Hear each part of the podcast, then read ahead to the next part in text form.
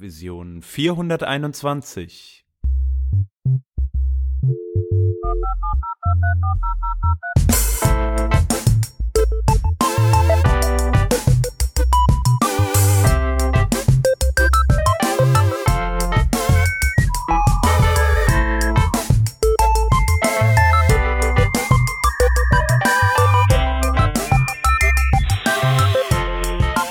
Hallo und herzlich willkommen beim Working Draft Revision 421. Wir sind hier zu dritt im virtuellen Studio. Mit dabei ist der Rodney. Hi Rodney. Hallo. Hi. Und der Peter ist mit dabei. Grüß dich. Moin, moin. Ich bin der Hans und äh, wir wollen heute gemeinsam über ein Thema sprechen. Äh, ECMAScript äh, Generators, dazu gleich mehr. Vorher nur noch ein kleiner Hinweis. Ähm, wir haben dankenswerterweise den Markus als Patreon bei uns begrüßen dürfen. Das ist voll lieb von dir, dass du uns supportest. Vielen, vielen Dank. Und wenn ihr euch dazu entschließt, uns vielleicht auch ein bisschen zu unterstützen, dann gibt's auch für euch einen Shoutout hier auf dem, äh, in der Sendung. Und für Leute, die uns eventuell noch ein bisschen weitreichender auch unterstützen können, für die, ja, ist es vielleicht interessant, sich mal unsere Sponsoring-Angebote anzuschauen. So. Und jetzt zurück zum Thema oder erstmal hin zum Thema. Peter, du hast einen Artikel geschrieben über das Thema ähm, Generators in JavaScript und da wollten wir heute einfach einmal drüber sprechen, was sind denn eigentlich Generators? Wir haben gerade festgestellt in der kurzen Vorbesprechung, dass wir so 2013 darüber schon mal äh, äh, kurz irgendwie uns unterhalten haben, aber das ist ja nun doch echt eine Ecke her, ne? Ja, ist ein bisschen was her und ähm, ich weiß auch nicht, ob die Darstellung von damals so, ähm, naja, so nützlich ist. Also ich habe jetzt den Artikel nicht so sehr über Generators an sich geschrieben, sondern es geht mehr so um einen bestimmten Use Case. Mhm. Weil was die Dinger an sich sind, ist, glaube ich, abstrakt relativ ähm, einfach erklärt, aber ist halt relativ schwierig in irgendwas umzusetzen, was man im Alltag gebrauchen kann. Und deswegen wollte ich eigentlich, ähm, dachte ich mir, ich schicke die Frage einfach mal zurück ins Publikum. Äh, weil auch wenn man das vielleicht jetzt nicht alltäglich benutzt, hat man, äh, wabert das ja schon seit einiger Zeit, wie gesagt, seit 2013 oder älter, ja. so im JavaScript-Universum rum. Äh, weiß denn einer von euch beiden grob, was die Dinger tun? Weil wenn wir das, wenn ihr das wisst, dann kann ich euch erklären, wozu man die gebrauchen kann. Ja, also so grob, äh, sag ich mal, kann ich das ähm, vielleicht äh, oder die Funktionsweise erklären. Ähm, ich weiß nicht, ob das halt vollumfänglich im, im Endeffekt das abbildet, äh, was die Dinger tun. Also im, äh, eigentlich geht's da ja darum, dass du eine Art ja, ähm, iterierbare Funktion hast. Also dass du eine Funktion hast, bei der du, ähm, wenn du sie durchläufst, also wenn du beispielsweise einen For-Off-Loop nutzt, um den, die, das, den Return Value der Funktion zu überlaufen, äh, du beispielsweise immer wieder einen neuen Wert bekommst. Äh, das erklärst du ja beispielsweise auch so äh, in deinem Artikel ähnlich vergleichbar vielleicht mit einer mit einem Array oder etwas ähnlichem. Ähm, und das kann halt beispielsweise ganz hilfreich sein, wenn man irgendwelche asynchronen äh, Funktionalitäten ausführen will und immer erstmal auf ein Ergebnis warten will oder etwas ähnliches. Ähm, ich kenne die Dinge hauptsächlich ähm, durch einen einzigen Use Case, den ich jemals irgendwie genutzt habe mit, mit Generators. Und das war bei, ähm, und da haben wir, glaube ich, in der State of JS 2019 Folge schon mal drüber gesprochen. Äh, bei, bei Redux gibt es so ein Middleware-Konstrukt, ähm, das nennt sich Redux Saga. Und die verwenden Generators, in denen man entsprechend ja, Funktionalität abbildet, wie beispielsweise einen Call an eine API oder etwas ähnliches, um dann einen Return-Wert von diesem Call an die API äh, wieder zurück in das äh, Redux-Konstrukt zu senden. Aber ich will da gar nicht jetzt so in das Detail gehen von was da, was da diese Middleware macht, sondern vielleicht äh, eher nochmal ähm, beleuchten, inwiefern meine Ausführungen überhaupt einen Teil von den Generators abdecken. Äh, mehr als ein Teil. Ich würde sagen, da ist wirklich sehr viel, also was heißt sehr viel Richtiges drin? Eigentlich alles richtig, mit halt einem kleinen Unterschied. Du hast gesagt, Juhu. dass ähm, ähm, es sind iterierbare Funktionen. Nicht ganz so sehr. Ähm, die Funktionen mhm. sind ein bisschen ein Template, ein, eine Factory für iterierbare Objekte. Das ist wahrscheinlich das, was ich meine, ne? Also du, Ja. äh, du bekommst halt irgendwie von diesem, also wenn du den Generator als Funktion aufrufst, bekommst du irgendwie eine Art, eine, eine Array-artige äh, Liste zurück, irgendwie so, ne? Ja, nicht ganz. Also äh, erstmal die Generator-Function an sich ist eine ganz normale Function-Function, nur kommt nach dem Function-Keyword noch ein Stern. Und das ist dann so ähnlich wie bei einer ähm, JavaScript-Klasse. Das ist ja auch eigentlich nur eine normale Funktion, aber die wird halt eben, die ist halt eben dann doch ein bisschen speziell, weil die irgendwie lustiges Zeug mit ihrem Prototypen macht. Und was man dann da rausbekommt, ist äh, ein Objekt. Und dieses Objekt ähm, macht diverse Dinge. Was es vor allen Dingen implementiert, ist das ähm, Iterator-Protokoll. Das ist inso- insofern nicht wirklich eine Liste von ähm, Werten wie ein Array, sondern das ist ein Objekt, das hat eine Methode namens Next. Und wenn man diese Next-Methode aufruft, dann wird einem ein Wert äh, generieren, generiert, daher der Name. Und äh, diese Werte, die eine ähm, die ein Objekt generieren kann, das aus so einer ähm, Generator-Funktion gekommen ist, das wird in der Generator-Funktion definiert über das Yield-Keyword. Yield irgendein Wert. Irgendein Wert ist das, was man bekommt, wenn man diesen Generator mit Next und Next und Next ähm, immer wieder anst anstößt. Was man also machen kann, wenn man das in eine Liste von Werten überführen möchte, wäre im Prinzip diesen ganzen Generator leer konsumieren, indem man einfach sagt Next, Next, Next, solange bis halt kein ähm, Wert mehr rauskommt. Ja. Und ähm, das ist halt insofern ähm, mit Arrays verwandt, weil es einerseits eine Liste von Werten ist zum einen, zum anderen aber halt eben ähm, implementiert dieses, dieses Generator-Objekt auch das ähm, Iterable-Protokoll, ist nicht das Iterator-Protokoll, sondern das Iterable-Protokoll. Das ist ein bisschen was anderes, das definiert eine spezielle Funktion unter einem bestimmten Symbol auf dem Objekt und das macht den Generator kompatibel zu einer For-Off-Schleife. Das ist auch wie die For-Off-Schleife eigentlich funktioniert, warum man in die For-Off-Schleife alles reinwerfen kann, Arrays, Maps, Sets, DOM, DOM Nodes und sowas alles. Das geht alles, weil die alle unter diesem Symbol, Symbol.iterator, eine Funktion implementieren, die ein Objekt zurückgibt, das dieses Iterator-Protokoll implementiert, also wo man mit Next einfach die ganzen Werte abfragen kann. Und das eigentlich Spannende an dem Generator ist, dass der ähm, wirklich ähm, Werte eben generiert. Der ist also lazy, nur auf Zuruf. Wenn ich mit Next hingehe, läuft er auch und produziert mir einen Wert. Ähm, und weil er eben lazy ist, kann man mit dem Ding zum Beispiel auch Dinge ausdrücken, die in normalen JavaScript nicht funktionieren würden. Man könnte zum Beispiel kein Array unbegrenzter Länge bauen, weil der Computer ja nur endlich viel Speicher hat. Aber was man in einem Generator durchaus machen kann, wäre sowas wie while true yield irgendeinen Wert. Das Ding ist also konzeptionell unbegrenzt, aber man wird halt nur begrenzt viele Werte aus diesem Generator abrufen. Und ähm, das macht natürlich so gewisse Programmiertricks irgendwie. Ein Generator, ein, so ein Ding, das einem einfach immer wieder eine neue ID generiert, die immer um eins erhöht ist. Kann man halt eben damit ganz wunderbar umsetzen, weil man sich halt eben einfach um nichts kümmern muss. Man macht einfach nur eine, eine Endlosschleife und für jedes, für jeden Anstoß, für jeden Next Call kriegt man dann halt zum Beispiel eine Zahl raus. Das ist so ein ganz nettes Hallo-Welt-Beispiel, was man da immer mal wieder sieht. Mhm. Ich muss mal blöde Fragen aus dem Hintergrund stellen. Also Es gibt keine blöden Fragen. ja, ihr seid jetzt schon irgendwie drei Schritte weiter. Ähm, ich hatte Generators damals so verstanden und ich muss noch dazu sagen, ich habe die selbst bisher eigentlich nicht eingesetzt. Ähm, ich hatte die so verstanden, dass du eine Funktion, eine Generator-Funktion ähm, so betrachten kannst, als hättest du eine normale Funktion, deren Teilabschnitte pausierbar sind. Ähm, ja, du Wenn- kannst sie so betrachten. Wenn du jetzt also so eine Funktion, so eine Generator-Funktion hast, die, ich glaube in deinen Beispielen ist das auch so Standard Yield 0, Yield 1, Yield 2 äh, und dann ist da auch fertig. Ähm, also Return dann undefined.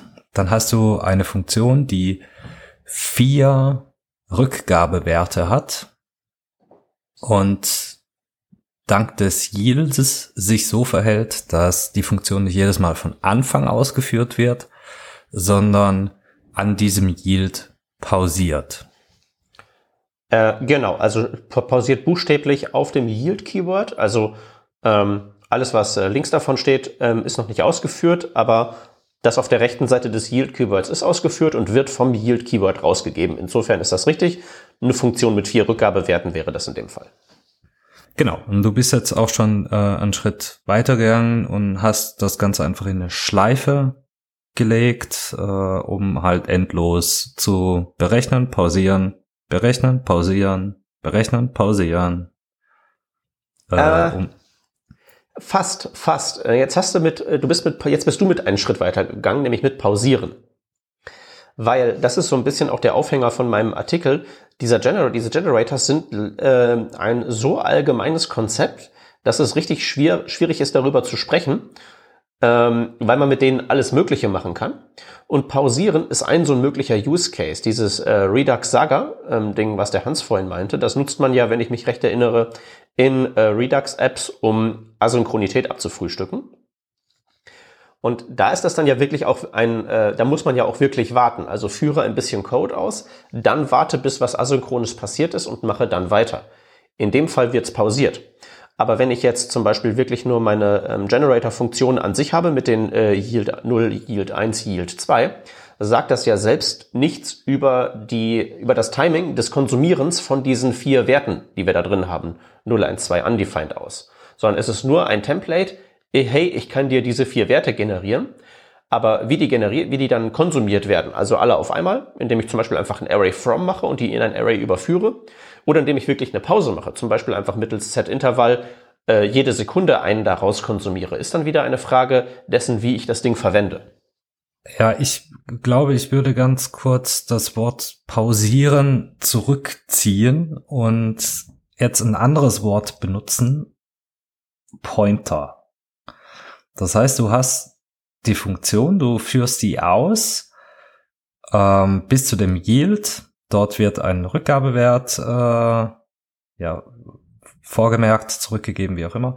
Und die Position des Yieldes, ja, der Pointer der Funktion wandert auf das Yield, sodass bei der, beim nächsten Aufruf der Funktion an diesem Pointer weitergemacht wird.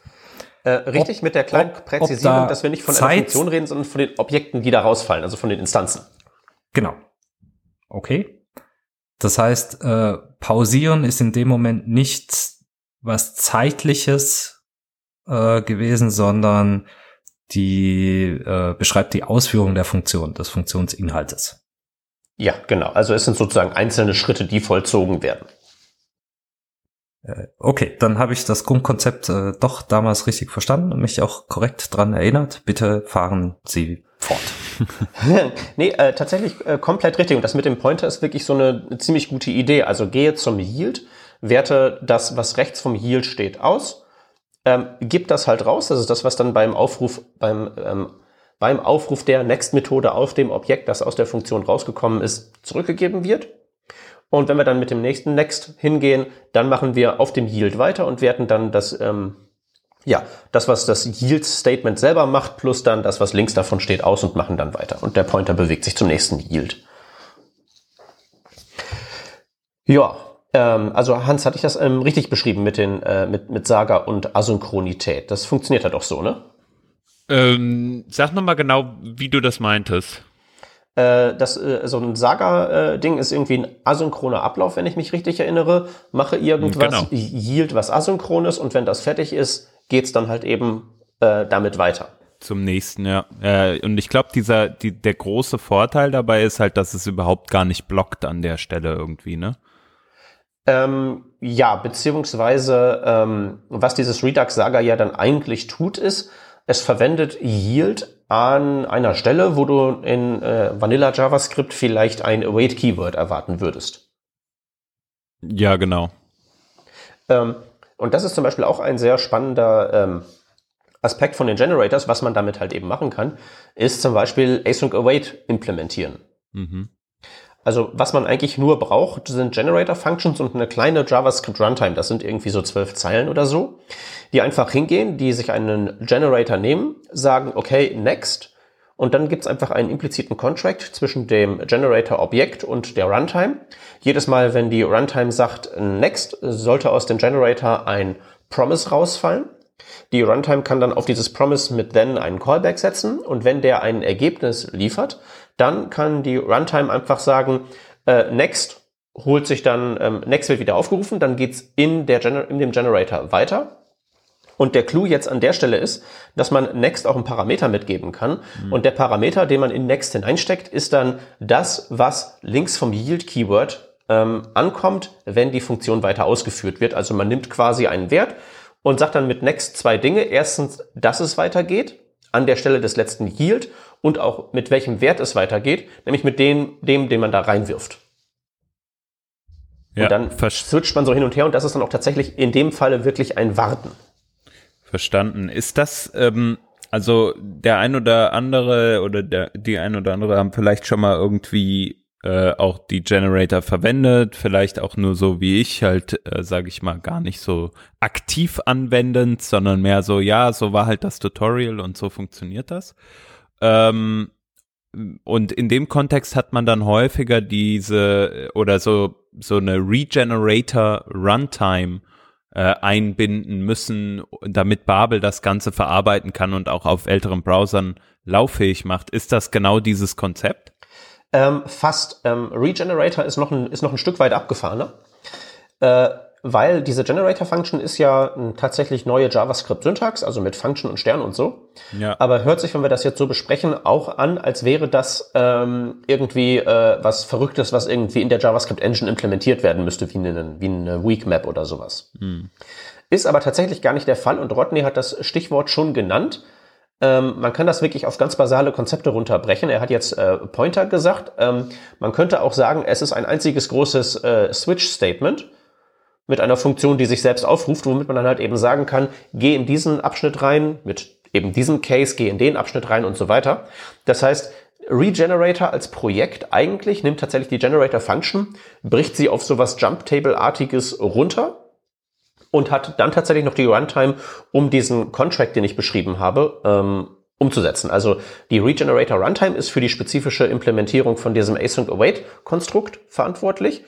Aber an sich ist es noch ein bisschen basaler als das, weil es nämlich den Generator ähm, weiter runterbricht auf wirklich was ECMAScript 3 kompatibel ist. Aber im Prinzip mhm. hast du recht. Okay.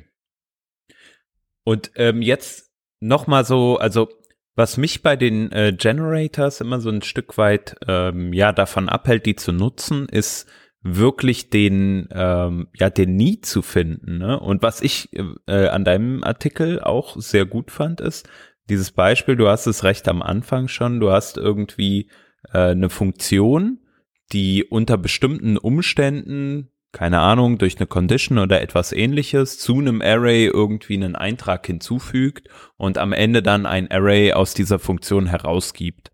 Das ist ja ein, ein Vorgang, den hat man sehr häufig oder habe ich zumindest häufiger mal in meinem äh, in meinem Code, sei das jetzt so oder so ähnlich oder ein Objekt oder etwas ähnliches, was man irgendwie äh, manipuliert aufgrund von irgendwelchen Anweisungen.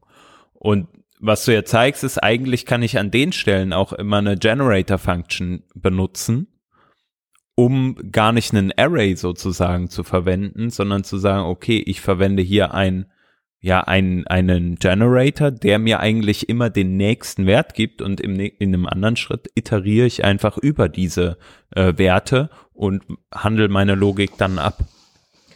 Genau, also der, ähm, der offensichtliche Unterschied dazwischen ist halt, du musst nicht ein Array manuell erstellen und am Ende zurückgeben und zwischendrin pushst du halt was rein, sondern äh, du hast gleichsam nur die Push-Operation implizit dadurch, dass du einfach Yield 0, 1, 2, 3 machst, statt zu sagen Array erzeugen, Push 0, Push 1, Push 2, äh, Array return.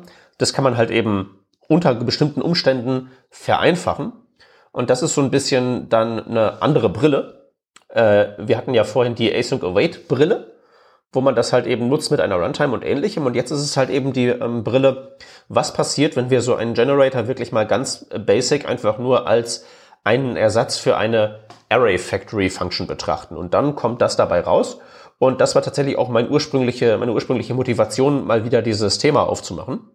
Nämlich, ich habe hier, äh, ich muss Funktionen schreiben und da muss ich irgendwie ganz viele ähm, Arrays hand, mit, mit ganz vielen Arrays hantieren. Und der Prozess ist rekursiv, aber ich will am Ende ein flattes Array haben, also muss ich ganz viel spreaden und flat map machen. Und wenn ich das nicht richtig mache, ist das alles irgendwie, äh, gibt es komische Bugs und das ist schwer nachzuvollziehen. Beim Generator hingegen einfach zu sagen, äh, wenn es einen Wert gibt, wird er halt eben geyieldet und wenn es halt keinen Wert gibt, passiert gar nichts kann unter gewissen Umständen so eine Funktion konzeptionell etwas einfacher machen, weil man halt eben nicht Objekte erstellt und zurückgibt und da irgendwelche Sachen reinspreaden muss oder so. Das war meine ursprüngliche Motivation. Okay. Ähm, neben den jetzt gerade genannten ähm, Punkten, was gibt's denn noch für gute Anwendungsfälle, um, um äh, Generator auch einzusetzen? Ach, es gibt eine ganze Menge. Das, wie gesagt, das Problem ist, das Funktion, das ähm, Ding ist einfach viel zu, viel zu basic, als dass man das so sagen kann. Man kann damit ja. alles Mögliche machen, wie mit Funktionen oder Klassen halt eben auch.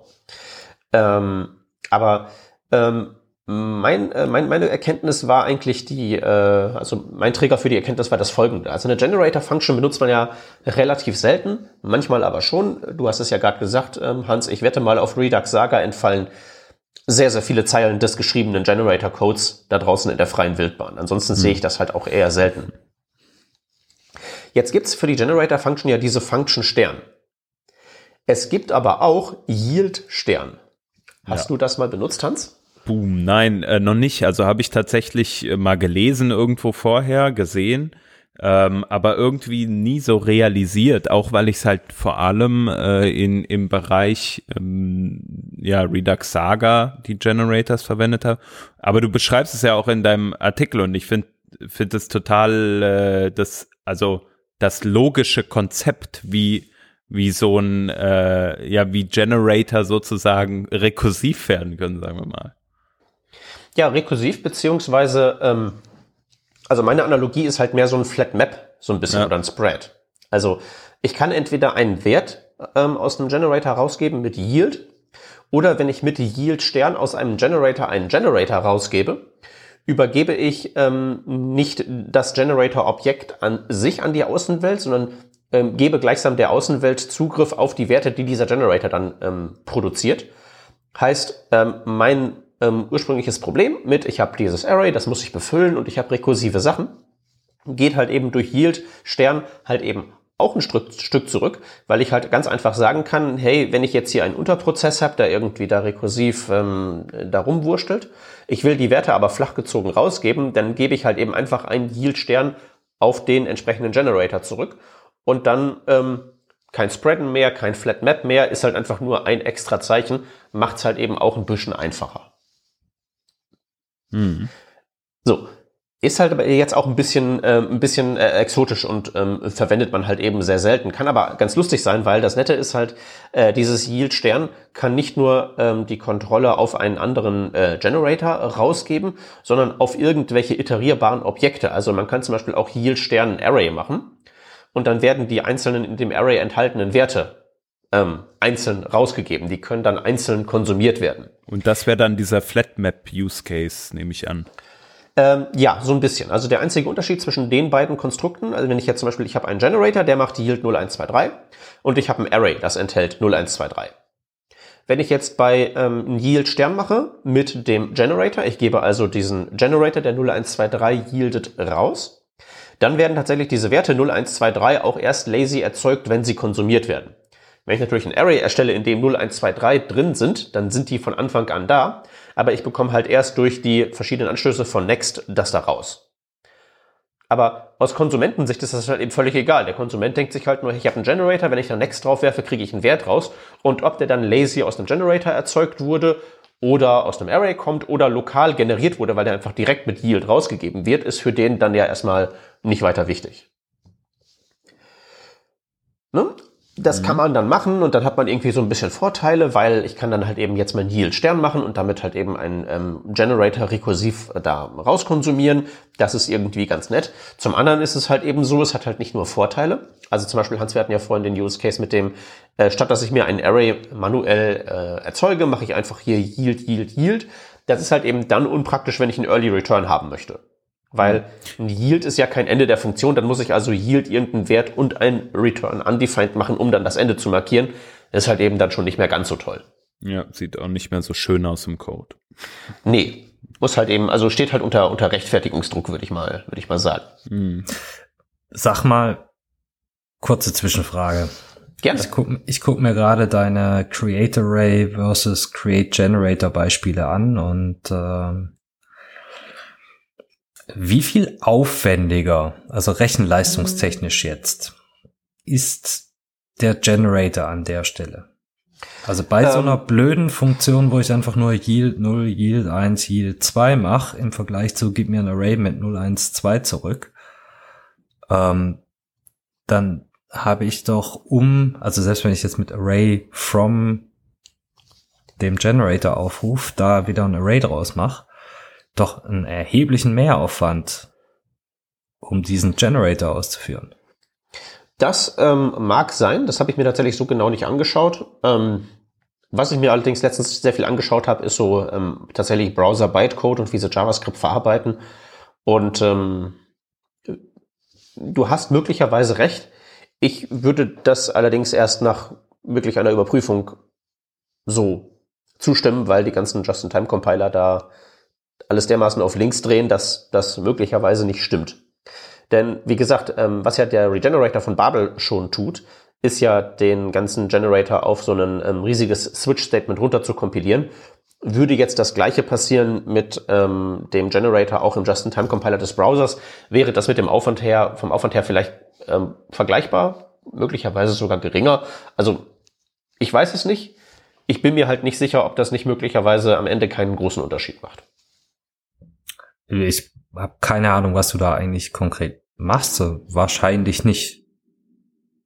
Also wenn das nicht eine hochfrequent ausgeführte äh, Funktion ist, wo es wirklich auf äh, Zeit ankommt, dann hört sich jetzt eher so an, als würdest du äh, irgendwie ohnehin etwas langwierigeres äh, berechnen und möchtest aber nur die Art und Weise, wie das gemacht wird, äh, in Code vereinfachen, damit es verständlicher wird. Das war meine ursprüngliche Motivation, genau. Aber dann. äh, weitermachen. Hm, genau, nee, aber, aber dann ist, ist, ist ähm, mir eigentlich was aufgefallen, weil ich hatte, ähm, ich schraubte so an dem Code rum und äh, hielt hier, Condition da drüben. Und dann bin ich aber plötzlich, stand ich plötzlich vor einem ganz anderen Problem. Und dieses ganz andere Problem ist, dass ähm, äh, wir, wir können es ja sagen, Schleichwerbung ist ja erlaubt und wir haben ja auch schon nicht schleichende Werbung betrieben, der Hans mhm. und ich, für unseren Warhol. Ähm, das, woran ich da geschraubt habe, ist tatsächlich der ähm, Style-Tester, der im Browser läuft und das gesamte DOM abgrast und danach ähm, ja, Designfehlern sucht. Und im Zuge von diversen Upgrades und so weiter hat sich halt eben herausgestellt, dass dann diese Funktion ähm, entgegen unserer Ansprüche dann doch mal ein paar Sekunden braucht, bis sie einen Wert liefert. Und ähm, das Problem mit halt eben, wenn es länger als drei Sekunden dauert, dann denkt, wird der Nutzer halt eben ungeduldig und funktioniert das überhaupt noch und so weiter und so weiter. Ähm, das heißt, was man dann eigentlich haben möchte, ist irgendwie einen, einen, ein Ladebalken, Spinner, irgendwas, was so zeigt, jawohl, die Kiste läuft noch. Es muss irgendwie ähm, responsive sein noch, ne? Es dass es zumindest irgendwie responsive aussieht, genau. Ja. Ne? Oder, was man ja vielleicht auch machen möchte, äh, das dauert mir jetzt trotz Ladespinner zu lange, ich will jetzt abbrechen. Mhm. Ja? Und abbrechen ist, finde ich, sowieso etwas, worüber man äh, viel zu selten eigentlich ähm, so in unserem ganzen Frontend-Gebimsel eigentlich redet. Man baut immer irgendwie so Request senden, aber irgendwie so, nee, ich mhm. will jetzt nicht mehr. Den Button sehe ich halt äußerst selten. Ja. Ist, äh, ist ein guter Punkt. Ich hatte das nämlich tatsächlich noch auf meiner Frageagenda sozusagen. Ähm, ich meine, du baust jetzt gerade noch auf, deswegen äh, mach erst mal weiter, weil ich äh, habe so ein Feature im Hinterkopf oder irgendwo mal gesehen und äh, bei bei äh, Generators, aber da baust du ja gerade, glaube ich, hin. Ja, nee, also ich meine, wir können auch gerne erstmal so über so in Richtung Abbrechen gehen, weil Abbrechen ist total einfach. Also normalerweise, wenn man eine Funktion in JavaScript anwirft und sagt, hey, führ aus, dann wird die ja ausgeführt, dann läuft die ja bis zum Ende durch. Wir haben ja nicht so, ähm, also wir haben ja in JavaScript eine ganze Menge lustige Race Conditions mit irgendwie so Callbacks und allem. Aber so diese, dieses bizarre, äh, zwei Funktionen laufen gleichzeitig und dann kommt es halt eben auf die Mondphase an, in welcher Reihenfolge die Variablen gesetzt werden, wie man das in anderen Programmiersprachen hat. Das haben wir ja nicht. Funktion läuft immer bis zum Ende durch. Mhm.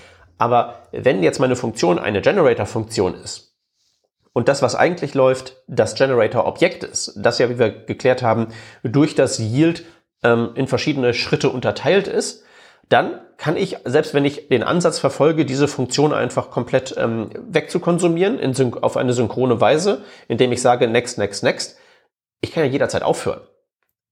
Ich kann ja einen Button implementieren und wenn da auf ähm, Stop gedrückt wurde, dann wird irgendeine Variable auf False gestellt und mein äh, Next stecke ich einfach in ein Conditional, das guckt, ob diese Variable auf False steht. Dann konsumiere ich das Ding nicht weiter. Das heißt, ich habe diese Ausführung einfach unterbrochen. Voll geil. Also du hast, du hast das Chunking, das wir vor, ich weiß nicht wie viel Jahr, Jahren bis Jahrzehnten gemacht haben, äh, jetzt einfach mit äh, Generators abgebildet. Sozusagen. Also es ist ein, ein, wieder ein, ein weiterer äh, möglicher, eine Brille, durch die man das betrachten kann, indem ich diese Funktion ähm, eben über einen solchen Generator formuliere und da diese Yields drin habe, sind diese Yields zum einen natürlich Punkte, an denen Werte rausgegeben werden, aber auch Punkte, an denen ich mich dafür entscheiden kann, alle weiteren Werte nicht zu konsumieren und dann ja, habe ich halt eben das bequem äh, gestoppt. Hm. Das ist jetzt schon wieder irgendwie cool, ja. Da muss man erstmal wieder drauf kommen. So, und pass auf, das geht noch besser, weil stoppen ist gut, ähm, Neustarten wäre besser. Und Neustarten geht eigentlich auch ganz bequem, weil man muss ja bedenken, wir haben ja dieses Yield Stern, das ja sagen kann, okay, jetzt ähm, wird nicht mehr geyieldet, ähm, weiß ich nicht, das was ähm, ähm, dieser Wert hier, sondern ich yielde die Werte aus diesem Generator. Also rechts vom Yield Stern steht ein Generator Objekt. Und man kann ja mit einem anderen Button einfach sagen, hey, wenn der Button gedrückt wird, dann stelle ich nicht irgendeine Variable auf false, sondern, eine, sondern die Variable, die den alten Generator enthält, wird ersetzt durch einen neuen Generator. Und das ist dann mein Restart-Button. Und damit kann ich dann wieder von äh, den, den kompletten Generator von Anfang an starten, indem ich einfach den gleichen Generator an der Stelle nochmal aufrufe. Also die Generator Function rufst du neu auf, erzeugst ein neues Generator Objekt, setzt das an die Stelle des alten und dadurch mhm. ähm, wird das dann ersetzt und du schaltest quasi zwischen diesen Generators hin und her. Ist so ein bisschen wie, äh, wenn man, wenn hier die RxJS-Freunde zuhören, ein bisschen wie SwitchMap, wo ich zwischen verschiedenen Observables hin und her schalte. Das aber dann mit Generators. Mhm. Und das sind ja eigentlich alles so Operationen, die will ich in meinem User Interface haben. Also ich will mhm. sagen können, starten, aber ich will auch haben, stopp. Und ich will auch sagen, okay, spiel es nochmal, Sam. Und diese letzten beiden Buttons sehe ich halt viel zu selten und es ist auch ausgesprochen schwierig, die zu machen, wenn man es nicht darüber macht. Darüber geht das ziemlich gut. Mhm. So. Also das ist also ein so ein Ding für die Performance. Es dauert zu lange, also muss man den Leuten die Möglichkeit geben zu sagen, das reicht jetzt. Mhm. Äh, ich habe noch eine andere Frage. Ähm, mhm. Und zwar, es gibt doch auch neben der Next Function ähm, noch zwei weitere Functions auf so auf den Generators, richtig? Ja. Äh, zum einen Return und zum anderen Throw. Ähm, wie funktionieren die beiden genau oder was, was machen die beiden genau? Also, ähm, erstmal müssen wir die beiden Dinge ähm, klären, die Next macht. Mhm. Ähm, ich habe es mehrfach gesagt, aber trotzdem nochmal. Next sagt zum einen, mach weiter, setze dort fort, wo das letzte Yield-Statement gewesen ist, also Pointer zum nächsten Yield schieben. Aber es gibt halt eben auch einen optionalen Wert rein. Also wenn immer, wenn ich Next aufrufe, kann ich in Next auch einen äh, Parameter reinstecken und der taucht dann ähm, rechts vom, äh, links vom Yield auf. Ich könnte also zum Beispiel machen sowas wie, ähm, weiß ich nicht, äh, let x gleich Yield 42. Könnte ich schreiben. Mhm. Und dann könnte ich aus dem Gener könnte ich ähm, auf, könnte ich diesen Generator, könnte ich eine Generator-Instanz erzeugen, könnte darauf Next aufrufen, könnte dann in Next hineinstecken 7 und dann erhält die Variable äh, x den Wert äh, 7, weil ich halt mhm. halt eben eine 7 reingesteckt habe und ich habe dafür eine 42 rausbekommen. Damit kann ich so hin und her switchen. Und Next macht das halt eben mit regulären Werten. Damit kriege ich einen Wert aus dem Generator raus und kann einen, einen weiteren wieder reinstecken, mit dem dann weitergemacht wird. Und Throw ist das gleiche mit ähm, Exceptions gleichsam. Also ich werfe, ich sage nicht, mach regulär mit diesem Wert weiter, sondern wirf an dieser Stelle diese Exception. Und das ist der Grund, warum man in asynchronen Funktionen, in async await, ähm, try-catch benutzen kann. Weil diese Runtime, von der wir vorhin sprachen, die sagt, hole dir mit next das nächste Promise raus, steck da einen Callback drauf, wenn ein Wert kommt, steck den Wert wieder rein, damit es weitergeht, damit er halt eben links vom await Keyword auftaucht. Ähm, der Fall für das Promise wird rejected besteht halt eben darin, dass ich dann die Rejection nehme, die Exception, die daraus resultiert, und sie mit Throw wie so ein Football in die Generator-Function wieder reinwerfe, dann schlägt diese Exception genau da auf, wo das problematische Promise entstanden ist, nämlich auf diesem Yield bzw. Await Keyword. Und wenn ich dann darum ein Try-Catch stricke, kann dieses Try-Catch diese Exception fangen, obwohl der Fehler sich eigentlich erst außerhalb dieser, dieses Generators bzw. dieser Async-Function manifestiert hat. Aber er manifestiert sich außerhalb, aber das ist nicht die Ursache des Problems. Wir nehmen die Exception und schmeißen sie an die Ursache des Problems, damit das Debugging möglich wird. Und das hm. macht also Throw, dieses Error-Handling. Ja. Aber da merkt man schon, dieser Generator, der kann, je nachdem, welche Brille wir aufsetzen, sind die Dinge total wichtig oder total unwichtig. Also dieser ja. ähm, äh, user-friendly Aspekt, den wir besprochen haben, hey, Yield ist vielleicht einfacher als ein Array zu erstellen, spielt ja im Falle von sowas wie Async Await total keine Rolle, weil das Problem ein anderes ist, das wir zu lösen gedenken.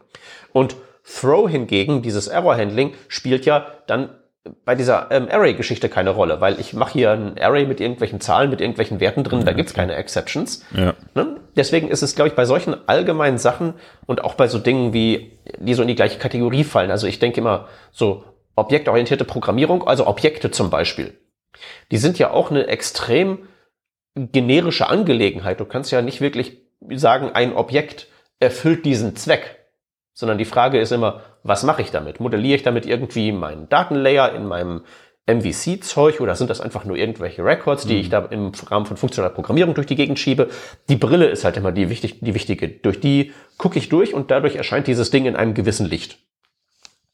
Äh, und deswegen ist es so ein bisschen, deswegen springen wir so ein bisschen hin und her. Das wäre genauso, als würden wir jetzt über Objekte reden. Das ist aber normal. Das ist einfach dem, dem Sprachkonstrukt innewohnend.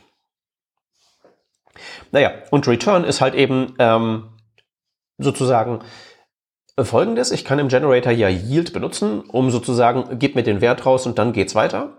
Und ich kann im Generator genauso einen Return benutzen. Rodney hat ja vorhin gesagt, wenn ich jetzt schreibe Yield 012, ähm, dann habe ich ja noch einen vierten Wert, den ich rausgebe, nämlich das implizite Return undefined. Ich kann auch einen Return im Generator machen, ganz regulär.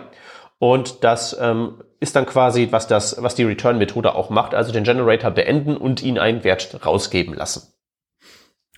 Und ich kann damit aber auch vorzeitig äh, ähm, also abbrechen, die Funktion, oder? Genau, damit könnte man ihn abbrechen. Also es wäre ja. im Sinne meines Abbruchs genau das ein, ein, vergleichbarer Effekt. Damit wäre das Ding dann auch ähm, vernünftig äh, terminiert, ja. ähm, statt das, wie in meinem Beispiel vorhin, wir einfach nicht mehr zuhören. Ja. Okay, also ich könnte den Button, den du angesprochen hast, dann auch so implementieren, dass der einfach die Return-Function auf meinem Generator aufruft und dann äh, geht's halt nicht mehr weiter. Genau, du könntest halt eben, es hätte halt in, in, dem Sinne den Vorteil, dass du dann dieses Return noch mit einem Wert markieren kannst. Okay, also du könntest dann sagen, Return, warum? Weil Nutzer hat da drauf gedrückt und wenn du dann deine Runtime hast, die das konsumiert mit Next, kannst du das dann zur Kenntnis nehmen und entsprechend verarbeiten, Notification anzeigen, hey, habe erfolgreich abgebrochen, wie du bestellt hast. Ja. Im Gegensatz zu habe abgebrochen, weil Problem so und so. Ja. Ja. Äh, ist auch, oder ich überlege gerade, ob das auch interessant ist äh, für asynchrone Requests dann in dem Kontext, dass man sagt beispielsweise, okay, ich schicke jetzt gerade irgendwie, habe einen Fetch rausgeschickt irgendwie, das ist noch nicht zurück, weil große Datenmenge, weil langsamer Server, whatever. Ähm, und das könnte ich dann natürlich auch an der Stelle abbrechen, indem ich so darauf reagieren kann. Ja, könntest du. Beziehungsweise das Fetch selber müsstest du ja schon noch über den Board Controller, den entsprechenden dann stoppen. Äh, genau, aber ich könnte erstmal darauf reagieren, so meine ich. Also ich, ich äh, breche den, ähm, also der, der Request ist losgeschickt. Ja. Ich ähm, breche den Generator ab, weil es zu lange dauert. Und dann habe ich ja diesen Zustand, dass eigentlich mein Request noch pending ist. Und den müsste ich ja jetzt auch noch zusätzlich abbrechen. Ja. ja. Aber ist ein, äh, ist auch wieder so ein, so ein äh, Edge-Case-Problem und ich äh, denke mir das gerade in meinem Kopf zurecht. Ähm, sowas hm. programmiert habe ich auch noch nicht. Ja, beziehungsweise man kann sich halt eben mit, zum Beispiel im konkreten Beispiel mit ähm, Fetch und Konsorten auch noch einfacher machen, weil es gibt tatsächlich auch den Async ähm, Generator, den hatten wir ja in unserer Folge über ähm, äh, die Highlights des vergangenen JavaScript-Jahres, ja. glaube ich, mal besprochen. Ja. Äh, was eine Generator-Function ist, in der ich Yield machen kann, aber ich kann da drin auch Async Await nutzen.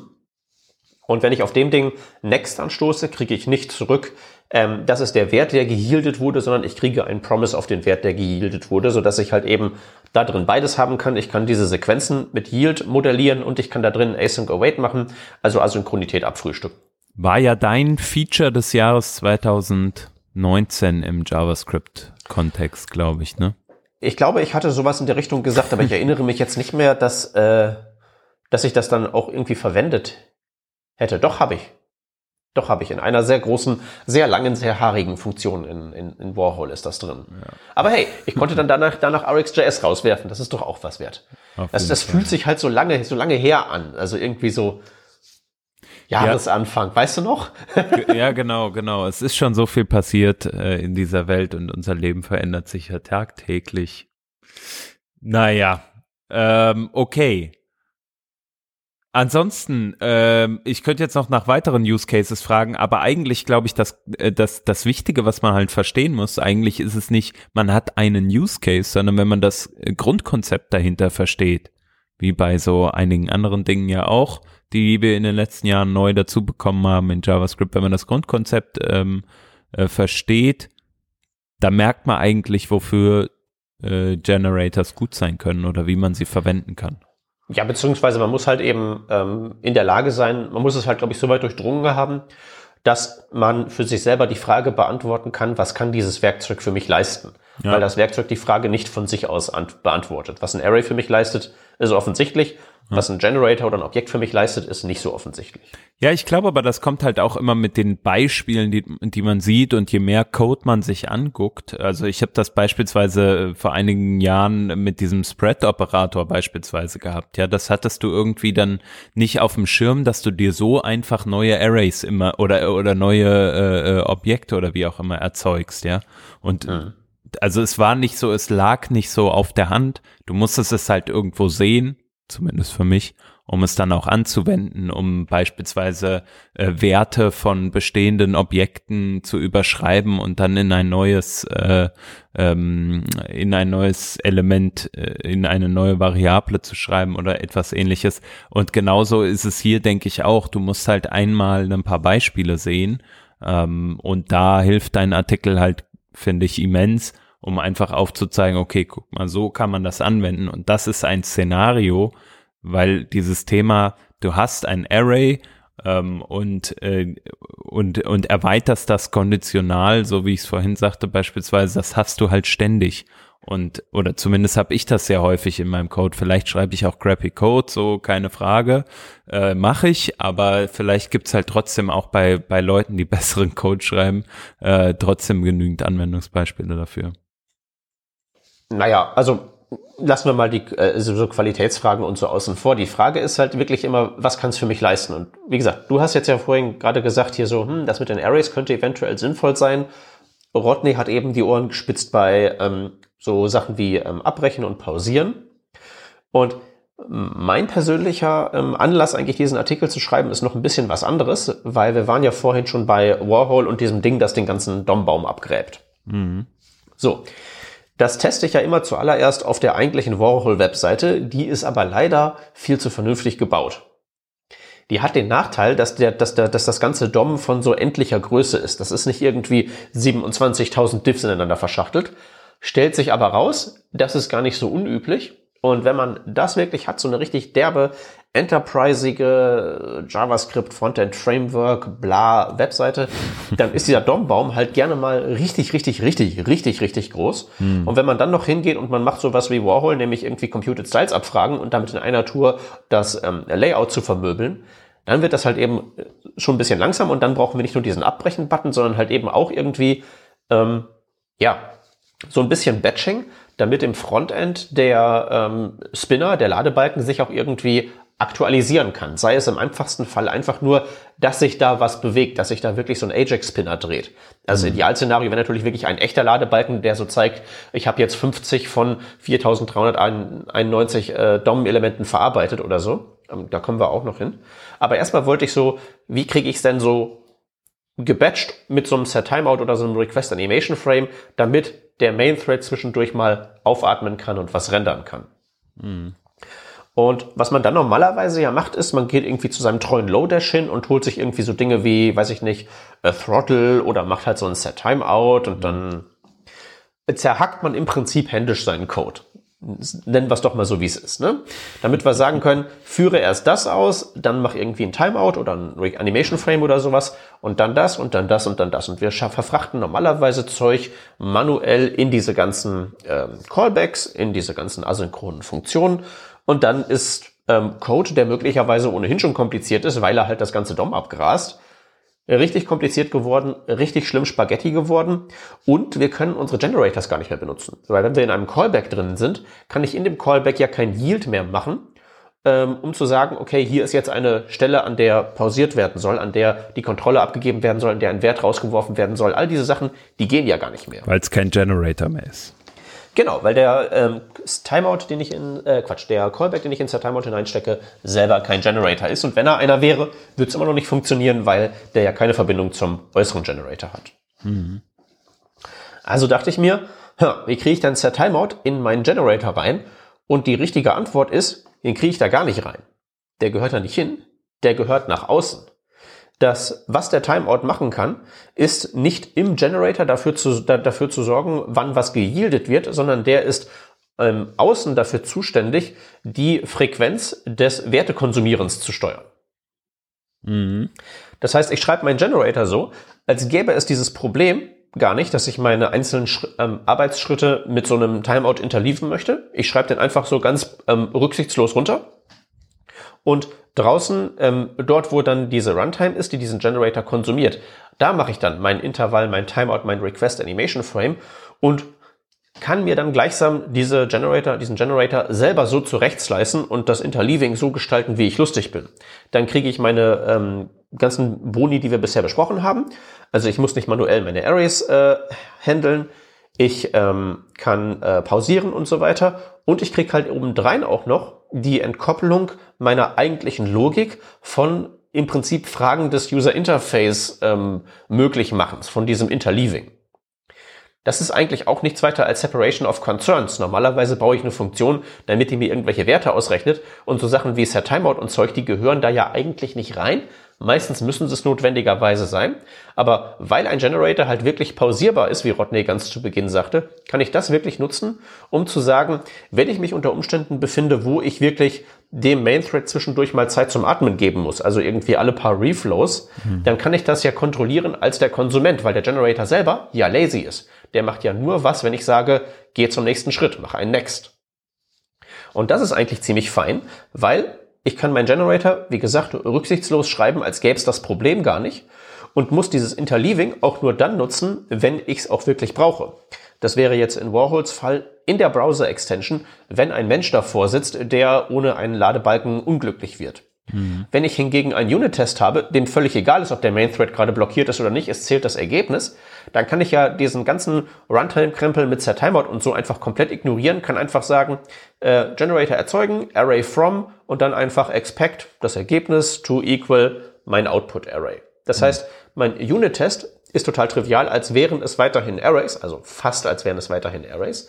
Aber ich kann halt eben dann, wenn es drauf ankommt, dieses Interleaving, diese Pausen, dann noch von außen sozusagen dran flanschen, ohne irgendwas an dem Code selber machen zu müssen. Der ist also immer so schnell und so getaktet, wie es der Konsument haben will und nicht so, wie es der Code vorgibt. Und das macht es natürlich auch wieder einfacher, den Code dann zu verstehen und zu lesen, weil äh, das ist natürlich auch ein ultra wichtiges Feature, ne, dass, dass, äh, dass der Developer freundlich bleibt, so denke ich mir immer. Richtig, richtig. Also es ist developerfreundlich und es ist ähm, natürlich auch einfacher zu testen, weil du halt eben tatsächlich jetzt die, die Aspekte Erzeugen der Werte und Timing des Erzeugens sauber voneinander getrennt hast. Ja. Also einfach nur zu checken, ob, ein, ob eine gewisse Konsumierfunktion, die einfach rekursiv mit Hilfe von lauter Next-Calls einen Generator runter konsumiert, da schreibst du drei Unit-Tests für, ist das Problem gegessen. Dann mhm. schreibst du deine übrigen Unit-Tests dafür, dass der Generator auch die richtigen Werte liefert. Und du weißt, wenn ich die beiden zusammenstecke, dass die miteinander vernünftig arbeiten. Und ähm, sonst würden ja deine Unit-Tests für irgendwelche Trivialitäten, für irgendwelches Error-Handling deines Hauptgenerators super kompliziert werden. Und das wollen wir ja nun nicht. Hm. Ja, also das ist dann, wenn man diesen, äh, diesen Case hat, dass man sagt, okay, ich muss irgendwie zwischendrin mal warten und will dem Browser oder der Engine halt mal einen Moment Luft geben, damit äh, geatmet werden kann, in Anführungsstrichen, ähm, ist es halt ganz gut, dann einfach halt den Separation of Concerns einzuhalten, sagst du, ähm, und zu schauen, dass man den Generator so schreibt, wie der Generator sein soll, ohne äh, irgendwelchen Bloating-Code, der dafür zuständig ist, den Browser atmen zu lassen. Das wiederum sollte halt außenrum passieren, ähm, so wie du es jetzt gerade beschrieben hast. Beispielsweise dann über den Set Timeout oder Request Animation Frame und du packst den Benutzer oder einen, einen Button für den Benutzer halt in deinen Ladespinner mit rein und dadurch kann der Benutzer dann abbrechen oder sagen, hier, starte nochmal neu, irgendwas scheint da schiefgelaufen zu sein. Oder du machst noch mehr als einen Ladespinner. Weil du weißt ja gegebenenfalls, wie viele Gut. Elemente das, das DOM hat. Ja. Und dann kannst du ja einfach sagen, okay, dann zähle ich halt eben, wie viele Yields es gegeben hat und dann weiß ich ja wirklich, kann ich ja wirklich einen buchstäblichen Ladebalken machen. Ja. Wie weit bin ich denn gekommen? Prozentuale Anzeigen, ganz toll. Ne? Oder sowas wie, ähm, oder du hast irgendwie Exception. Du hast eine Funktion, die baut dir halt ein Array auf und irgendwo da drin beim 7000. Schritt knallt was. Mhm. Kann ja passieren. Aber dann ist ja echt schade, dass die äh, 6999 Schritte vorher komplett für die Katz waren. Ja. Die kommen ja aus der Funktion nicht raus, weil ist ja, hat ja eine Exception gegeben.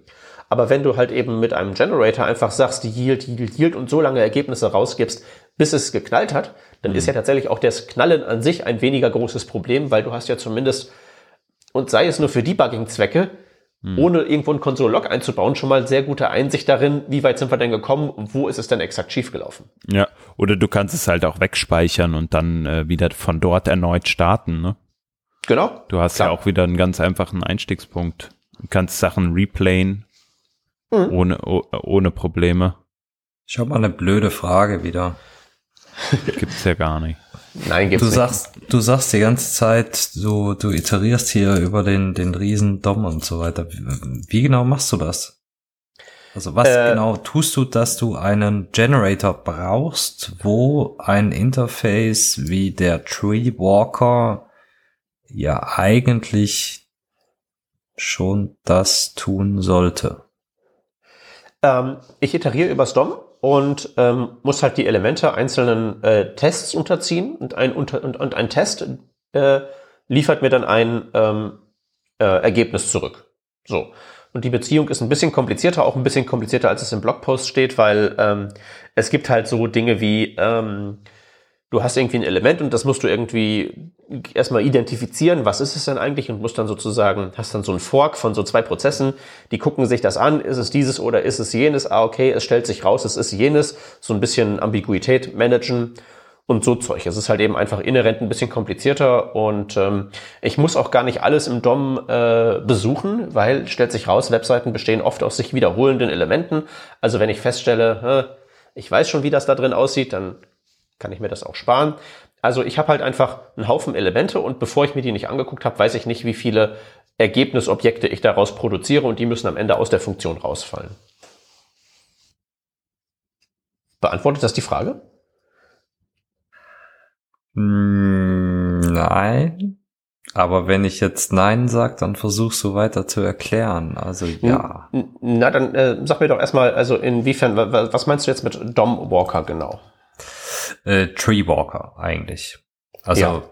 wenn du das DOM äh, durchs DOM iterieren willst, dann es gibt massenweise Wege, das zu tun. Äh, das, wie ich das bisher getan habe, war mit dem Treewalker, wo du im Prinzip einen Filter äh, setzen kannst hier auf dem Dokument. Gib mir mal, was weiß ich, nur nur Elemente, keine keine Textnotes beispielsweise und dann hast du ein, äh, ein Iterator, kriegst du da zurück, äh, durch den du halt die Elemente sequenziell abarbeiten kannst, wo du aber auch zwischendurch.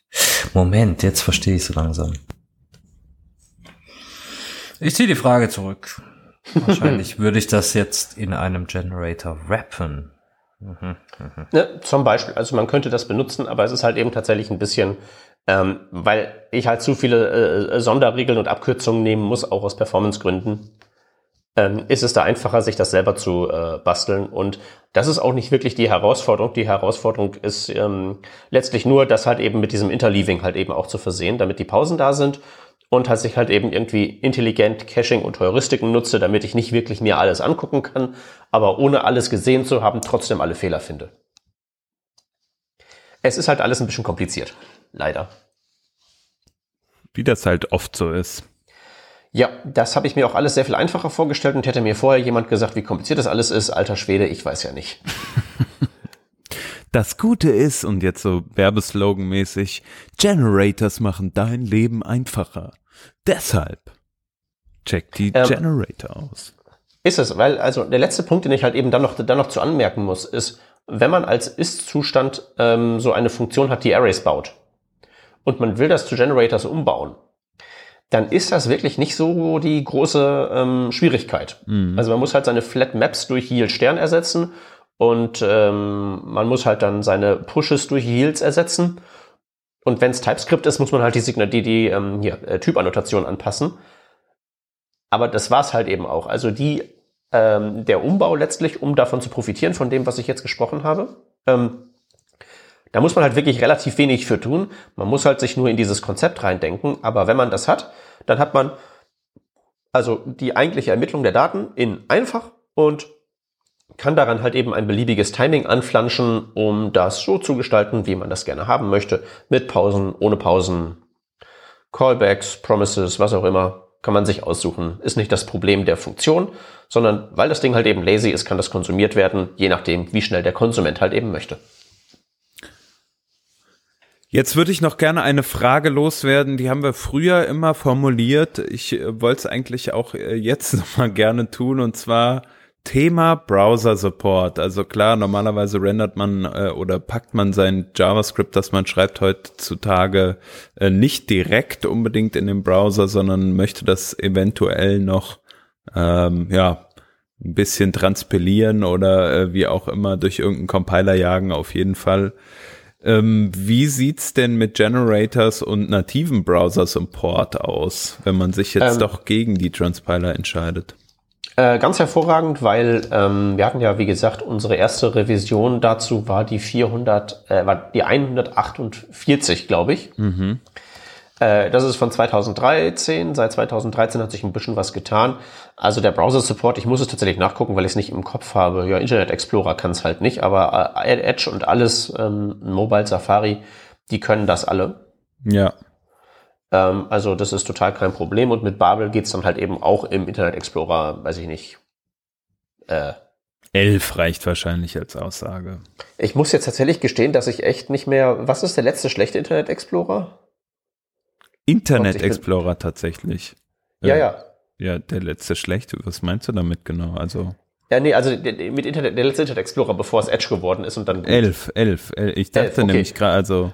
Ja. ja, nee, äh, elf, elf, genau. Äh, das alte Ding von früher, da wo Opa noch selbst an der Front gestanden hat. Das, selbst da kriegt man das dann damit zum Laufen, weil hatten wir ja schon, man kann das runterkompilieren in so ein riesiges Switch-Statement mit so einem Pointer, wie Rodney das beschrieben hat, und dann läuft die Kiste. Geil. Also ab dafür und ähm, mit ein bisschen, ja, wer, wer Internet Explorer supportet, der wird auch wahrscheinlich irgendeine, ähm, irgendeinen Transpiler am Start haben. Ja, oder, oder halt eben, wenn es Shep ist, irgendwie einen Workaround kennen, womit man das dann trotzdem zum Funktionieren bringt ohne Transpiler. oder sich die Runtime selbst schreiben, das geht wahrscheinlich auch. Ähm, äh, es ist tatsächlich echt äh, nicht unmöglich. Also das habe ich schon so ein paar Mal gemacht, einfach um es zu verstehen. Am besten versteht man ja was, indem man es nachbaut. Ja. So, das Stimmt. Ist, und das ist bei irgendwelchen Programmierkonstrukten echt einfacher als bei irgendwie einem Zwölfzylindermotor oder so. Da kann man das echt mal machen und dann lohnt sich das. Meistens hat man die Teile für den Zwölfzylindermotor nicht da. Meistens nicht, ja. ja. Gut, eine lehrreiche Stunde zum Thema auf jeden Fall.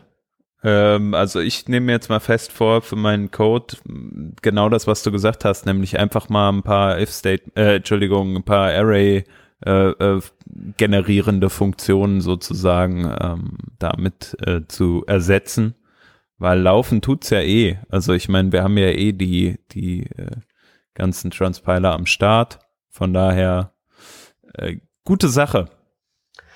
Ja, also ich äh, würde jetzt an der Stelle auch noch gerne mal einen Aufruf an die Hörerschaft stellen, weil für den Artikel hat sich bisher keiner interessiert und ähm, ich habe auch keine Kommentare mehr im Blog. Wenn ihr irgendwas wisst, was gegen das, äh, gegen dieses Vorgehen spricht, warum man das vielleicht nicht machen sollte, was der Hans gerade beschrieben hat, ich wäre sehr interessiert dran, weil mir ist so richtig nichts eingefallen, außer halt man muss eventuell ein paar Mal die Frage beantworten, hey, was soll denn dieses Stern nach dem Function Keyword? Hm. Aber sonst?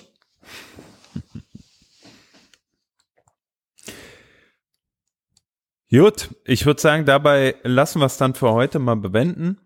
Ich bin, äh, äh, ja, ich danke dir sehr für die Erklärung und ähm, ja, auch an die Hörerinnen und Hörer ein fettes Dankeschön fürs wieder mal zuhören. Wir haben noch, anders als Peter, ein paar Comments äh, unter diesem Blogartikel zu dem äh, zu der erschienenen Revision und wer eine Meinung dazu hat, der kann das ja einfach mal hier ins Blog schreiben oder uns per Twitter äh, benachrichtigen, was wir denn eigentlich für ein Quatsch hier erzählt haben oder was ihr ganz toll daran fandet.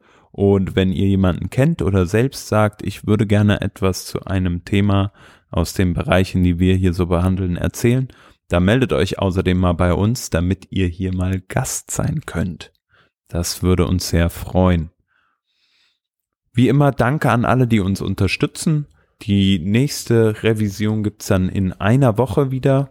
Äh, wir haben auch schon ein Thema vorgesehen. In den aktuellen Zeiten leider nicht immer ganz einfach, da sich an die Themenliste zu halten. Aber wenn alles gut läuft, dann sprechen wir über Webworker, Comlink und WASM. Uh, spannend. Ich freue mich drauf. Ja, das glaube ich. Ich mich auch. Und damit äh, macht's gut und danke fürs Zuhören. Dankeschön. Tschüssi. Ciao. Schönen Abend. Nicht verrückt werden in der Quarantäne.